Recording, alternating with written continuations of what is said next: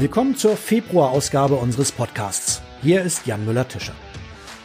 Auch diesmal dreht sich alles um die aktuelle Ausgabe der Im Einsatz, unserer Zeitschrift für Einsatzkräfte im Katastrophenschutz. Sie wird gerade ausgeliefert. Ihr Thema? Kinder in Katastrophen. In der Taschenkarte geht es um PSNV für Kinder und Jugendliche in komplexen Gefahren- und Schadenslagen.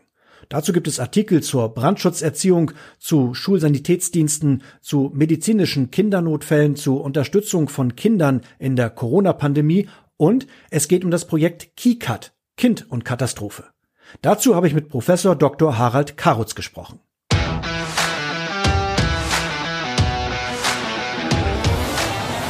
Ja, Harald, vielleicht kannst du noch mal ganz kurz sagen, ähm, was machst du und warum bist du da Experte in Sachen Kinder und Katastrophen geworden? Ja, ich ähm, habe zwei Berufe. Ich bin zum einen Diplompädagoge und zum anderen bin ich auch Rettungsassistent, bin auch noch Notfallsanitäter geworden. Äh, seit zehn Jahren bin ich Professor für Notfall- und Rettungsmanagement an der Medical School in Hamburg und äh, Kinder in Notfällen sind schon seit vielen Jahren einfach ein ähm, ja, Thema, mit dem ich mich ganz intensiv und sehr viel beschäftigt habe. Was ist denn nun eigentlich anders in Sachen Kinder und Jugendliche in Notfällen als bei Erwachsenen? Was ist das Besondere, wenn was passiert mit den Kindern? Ja, es gibt ganz viele Unterschiede. Also äh, zunächst mal kann man auch den Blick auf die Helfer ähm, richten. Für die Helfer sind Einsätze mit Kindern auch immer was sehr, sehr Außergewöhnliches, wenn man so Studien anschaut, welche Einsätze sind denn besonders belastend, ähm, dann sagen eigentlich alle Rettungskräfte, das sind immer Einsätze mit Kindern. Also das ist schon mal eine mhm. Besonderheit. Und bei den Kindern ist es einfach so, dass die Notfälle ähm, ganz anders erleben und wahrnehmen als Erwachsene, weil sie weniger Vorerfahrungen haben, weniger Bewältigungsstrategien, weil sie vieles nicht verstehen können. Und naja, deswegen ist es schon wichtig, äh, sich um Kinder in Notfällen auch ganz besonders zu kümmern diese Belastung, das hört man ja oft, ne, dass auch gerade für Rettungssanitäter oder so, wenn Kinder damit drin sind, dass auch in Sachen PSNVE dann ein riesen, Riesenthema ist dann.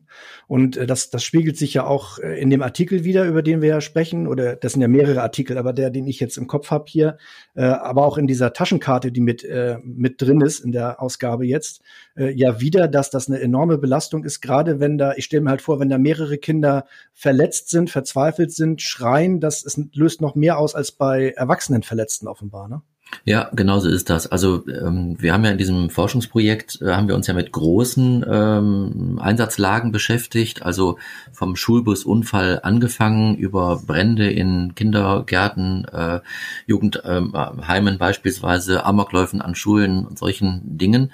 Mhm. Und äh, ja, wenn jetzt äh, Rettungskräfte schon bei äh, Individualnotfällen sagen, äh, dass äh, so Einsätze mit Kindern sehr, sehr schlimm sind, sehr schwierig sind und äh, belasten, dann gilt das erst recht eben bei Situationen, wo jetzt ganz viele Kinder betroffen sind. Ne? Und deswegen haben wir vorgeschlagen, dass man ähm, in die Ausbildung von Rettungskräften auch ähm, ja äh, aufnehmen muss, wie man sich ähm, selber sozusagen schützen und distanzieren kann, um dann in solchen Situationen überhaupt handlungsfähig zu bleiben. Ne? Und das sind dann auch Situationen, wo zum Beispiel dieser On-Scene-Support äh, notwendig werden könnte, also wo schon im Einsatzgeschehen selber auch ähm, ja Peers oder auch Fachkräfte zur Verfügung stehen, um zu schauen, dass die Helfer einfach gut zurechtkommen. Das heißt also, ein größerer Einsatz mit Kindern, mit vielen betroffenen Kindern oder Jugendlichen äh, ist gleich äh, ähm, ja ein Indiz dafür, dass man PSNVE braucht. Kann man das so vereinfachen oder ist das jetzt zu einfach gedacht? Ja, also ähm, es wird mit Sicherheit auch bei diesen Einsätzen wird es auch da wieder ganz viele Rettungskräfte geben, die einfach äh, sehr sehr gut funktionieren, ihre Arbeit machen, die vielleicht danach Unterstützung brauchen. So, ähm, aber die Wahrscheinlichkeit, dass in solchen Einsätzen auch schon eher PSNVBE benötigt wird, diese Wahrscheinlichkeit ist sicherlich äh, erhöht. Das, das kann man ganz klar sagen. Deswegen schlagen wir auch vor, dass man bei äh, großen Schadenslagen mit vielen betroffenen Kindern und Jugendlichen, dass da von vornherein entsprechend auch PSNV-Kräfte mit an die Einsatzstelle gerufen werden.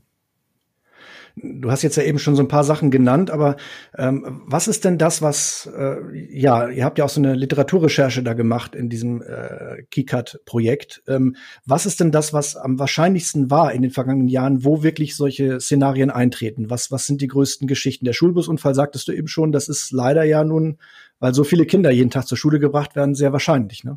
Ja, also es sind ganz klar äh, die Schulbusunfälle insgesamt. Ähm, wir haben also im Zeitraum von 2010 bis Ende 2019 haben wir äh, 370 Ereignisse uns angeschaut äh, und in einer Datenbank zusammengetragen.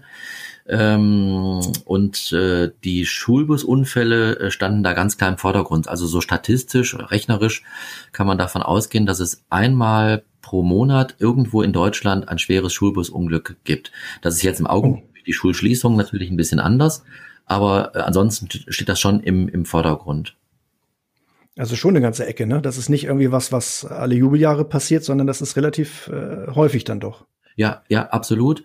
Und äh, ähm, äh, dazu kommen dann auch äh, relativ viele Brandereignisse. Das hat mich selber auch äh, doch erstaunt, muss ich sagen. Mhm. Brandereignisse in Kindergärten, äh, in Schulen beispielsweise auch. Ähm, und dann äh, eine ganze Reihe von Amok-Verdachtsfällen oder, oder so Situationen, wo dann schon auch die Polizei losfährt mit SEK und allem drum und dran, ja. weil äh, zumindest gemeldet wurde, es wäre ein Täter gesichtet worden. Also in den meisten Fällen entpuppt sich es dann nachher doch wieder als Fehlalarm. Äh, aber trotzdem, wenn äh, so ein Alarm erstmal ausgelöst wird, dann ist das für die Kinder oder für die ganze Schulgemeinde schon auf jeden Fall ein Riesenschock und äh, auf jeden Fall mit mhm. Belastungen verbunden.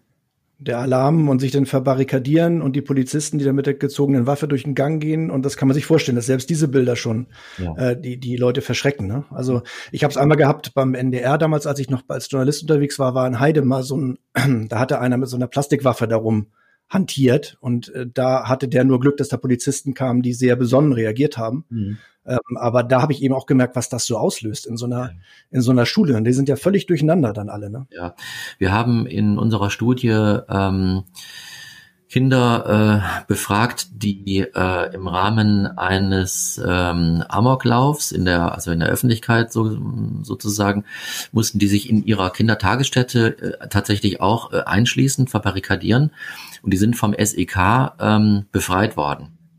Mhm. Also was heißt befreit? Also dann sage mal irgendwann in Sicherheit gebracht worden. Ja. Ähm, und jetzt muss man mal sehen, äh, in der Zeit, in der die eingeschlossen gewesen sind, ging es den Kindern tatsächlich gut, soweit. Also die Erzieherinnen waren ja dabei, haben sich gut um die äh, gekümmert, haben für die gesorgt.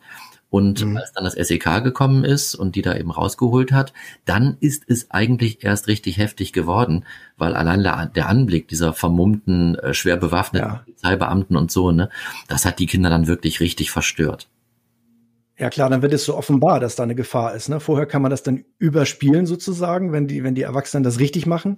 Aber dann ist es klar, irgendwas ist hier, was wirklich Gefahr ist. Und das äh, merken sie natürlich dann sofort. Ne? Ja. Aber das ist nochmal ein wichtiger Punkt, auch wenn du sagst, die haben da gut für die gesorgt jetzt vorher. Das ist ja auch ein zentraler Punkt, dass man eben äh, vielleicht nochmal anders reagiert, wenn man es mit vielen Jugendlichen zu tun hat. Also wo, wo bringt man die hin und wie kann man die schützen auch äh, ja vor dem, was außenrum passiert? Auch zum Beispiel äh, die Journalisten, Presse ist auch bei solchen Einsätzen dann schnell vor Ort, ne? Ja, also das haben wir auch äh, ganz gut ähm, herausarbeiten können. Also die, die Medienvertreter sind tatsächlich ein Belastungsfaktor für sich. Also das wird von Kindern und Jugendlichen ganz, ganz unangenehm äh, wahrgenommen wenn in solchen mhm. ähm, Einsatzsituationen dann noch eben die, die Fotografen kommen, zum Beispiel Fotos machen und so. Aber nicht nur das, also auch das äh, abgeschirmt werden vom ganzen Geschehen als solches, vom Anblick der Verletzten und so.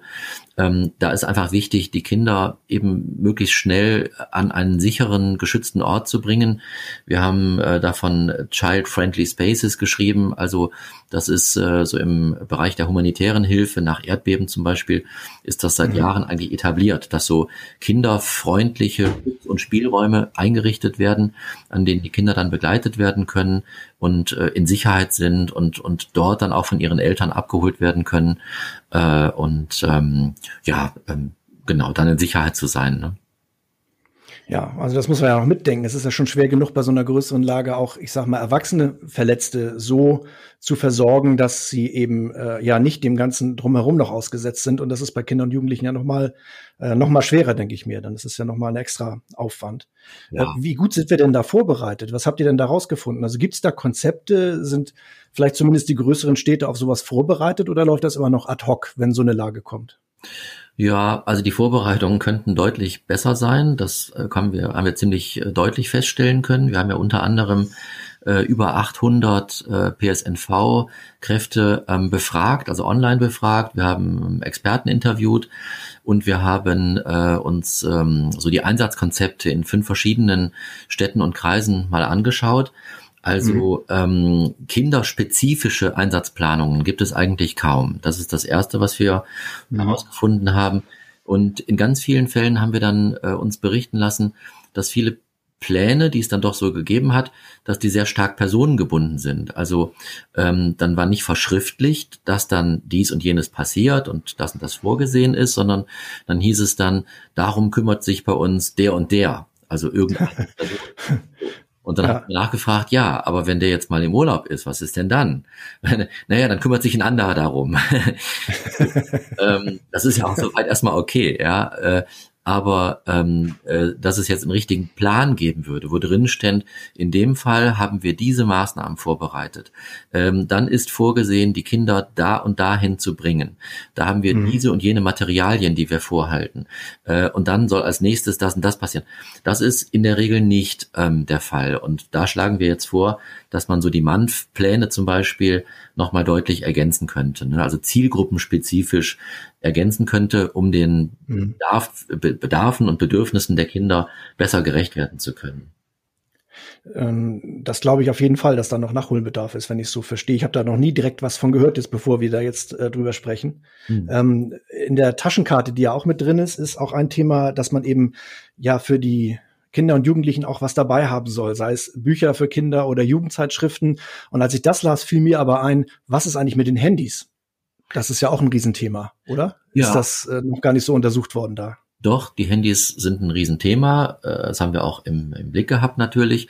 Ähm, und das muss man differenziert betrachten. Also problematisch ist natürlich einerseits, dass äh, durch äh, ja also ähm, Telefonate, WhatsApp, SMS und und und Facebook und Twitter und was weiß ich, mhm. dass sich natürlich auf die Art und Weise Nachrichten von so einem Unglück auch sehr sehr sehr schnell verbreiten, ja und dann auch ja. viel Unruhe gemacht wird, verbreitet wird bei denen, die die Nachrichten bekommen. Das ist das eine. Auf der anderen Seite hat das aber auch einen positiven Aspekt. Also ich habe früher schon mal ein anderes kleines Forschungsprojekt durchgeführt. Da ging es auch um einen Schulbusunfall. Ähm, und da war es zum Beispiel so, dass die Kinder, die im Bus verunglückt sind, alle, also wirklich alle gesagt haben, das erste, was ich gemacht habe, war, meine Mama anzurufen, meine beste Freundin mhm. anzurufen, der Bescheid zu sagen. Und die haben alle auch gesagt, und als ich dann die Stimme gehört habe, das hat mir gut getan. Das heißt, ja, das diese, diese Kontakte äh, sind nicht nur ähm, äh, ähm, negativ zu bewerten, sondern die enthalten auch einen durchaus positiven Aspekt. Und ich würde deswegen auch so Handy-Nutzungen zum Beispiel nicht pauschal äh, ähm, verhindern wollen oder unterbieten, äh, unterbinden. Ich glaube, man mhm. muss eher äh, so einsatztaktisch sich ähm, äh, darauf vorbereiten, dass zum Beispiel ähm, ja, Menschen angerufen worden sind. Einige werden auch zur Einsatzstelle kommen, Eltern zum Beispiel, die zu ihren Kindern mhm. Kommen äh, und die natürlich suchen. Ähm, das wird sich nicht verhindern lassen, aber ich würde das nicht pauschal als etwas Negatives sehen, sondern das äh, kann auch Kindern erstmal helfen, wenn sie da Kontakte haben auf dem Weg. Mhm, also auch was, was man mitdenken muss. Ne? Wenn das jetzt ein Schulbusunfall ist, ist es ja immer in relativer Nähe. Wenn es jetzt eine, eine Klassenfahrt ist, äh, dann ist das schon weiter weg. Da werden nicht so viele Angehörige vielleicht sofort da sein, aber so ist da jeder in zehn Minuten da. Das muss man ja beim Einsatz dann auch mitdenken, ne? dass man eben jetzt, wir reden jetzt über Kinder und Jugendliche, mhm. aber eben auch über Angehörige an der Unfallstelle gleich mit äh, nachdenken ja. muss, auch als Leitstelle oder als Einsatzleiter dann. Ja, genau. Und wir schlagen deshalb zum Beispiel vor, dass es an solchen äh, Einsatzorten ähm, tatsächlich eine ähm, Elterninformation geben sollte, die also wirklich Teil der Einsatzstellenstruktur äh, sein müsste. Also ein, ein, Fahrzeug, ein MTF entsprechend beschriftet, äh, wo auch mhm. Personal steht, was zum Beispiel eintreffende Eltern in Empfang nimmt, die auch ähm, äh, dann beruhigen kann. Und da müsste man schauen, das müssten, also Elternkoordinatoren haben wir das genannt, die müsste es dann geben, die müssten äh, dann schauen, okay, also wer ist denn Ihr Sohn, wer ist Ihre Tochter? Gut, dass Sie hier sind. Ich verspreche Ihnen, wir tun alles, um Ihr Kind jetzt äh, ausfindig zu machen und wir bringen Sie so schnell, wie es irgendwie geht, zusammen. Und ähm, Ja. Das ist deshalb wichtig, weil zum Beispiel unsere äh, Studie gezeigt hat, dass Eltern, wenn das so nicht passiert, dass die auch von alleine einfach über Absperrungen äh, hinweg äh, gehen und dann Klar. also in, in den äh, Einsatzort selber äh, eindringen, um dann halt ihre Kinder zu suchen. Äh, die sind selber natürlich auch, auch hoch, hoch emotional, das ist auch verständlich. So, und deswegen ist es eben wichtig. Da muss jemand stehen, der die Eltern ganz professionell in Empfang nimmt, der auch deeskalieren kann, der die beruhigen kann und der dann wirklich schnell organisiert, wie können Eltern und Kinder zusammengeführt werden. Das sagt sich so leicht. Ja. Das ist eine hochschwierige und ganz anspruchsvolle eigene Aufgabe. Ja, das ist wirklich eine wichtige Aufgabe. Vor allem, wenn, wenn was Größeres passiert ist, äh, ja, allein was da an Presse, an, an, an Umstehenden ist, also das ist ja ein unglaubliches äh, ähm, Geschehen da auf so einer Einsatzstelle und dann noch jemanden für die Eltern abzustellen, das ist, glaube ich, ähm, ja, was meinst du, wie nah sind wir da dran? Letzte Frage. Äh, sind wir da schon kurz davor, das zu etablieren oder ist das noch ein weiter Weg, bis wir auch an sowas denken? Also ähm, wir haben jetzt unsere Ergebnisse in ganz vielen ähm, Städten und Kreisen bei ähm, Feuerwehren, bei Hilfsorganisationen, auch auf Landesebene vorgestellt und sind eigentlich überall offene Türen eingelaufen. Also das Bewusstsein, äh, dass man da noch was machen sollte, das ist überall vorhanden und ähm, so unsere Anregungen wurden ganz dankbar aufgenommen und äh, ähm, ja, ich glaube schon, dass sich da wahnsinnig viel tut. Ich weiß von mehreren Städten, die ganz konkret gesagt haben, wir sind gerade jetzt dabei, unsere Manfpläne nochmal zu äh, überarbeiten und würden das gerne einfließen lassen. Also mhm. ich bin eigentlich sehr optimistisch und freue mich immer darüber, wenn dann so ähm, wissenschaftliche Ergebnisse nicht einfach äh, im Regal verstauben, sondern tatsächlich auf fruchtbaren Boden fallen. Das ist, glaube ich, der Fall. Ja, dann wünsche ich dir, dass es auch dann so weitergeht, jetzt auch nach Corona, dass das weiter umgesetzt wird und dass das auch äh, den Kindern bei den nächsten Unfällen wirklich was nützt. Ja. Vielen Dank für deine Zeit und dann ja, gern bis zum nächsten Mal. Ne? Gerne, danke. Hm? Und schon ist sie wieder zu Ende, unsere Februarausgabe. Wir hören uns wieder in genau einem Monat. Danke fürs Zuhören, sagt Jan Müller-Tischer.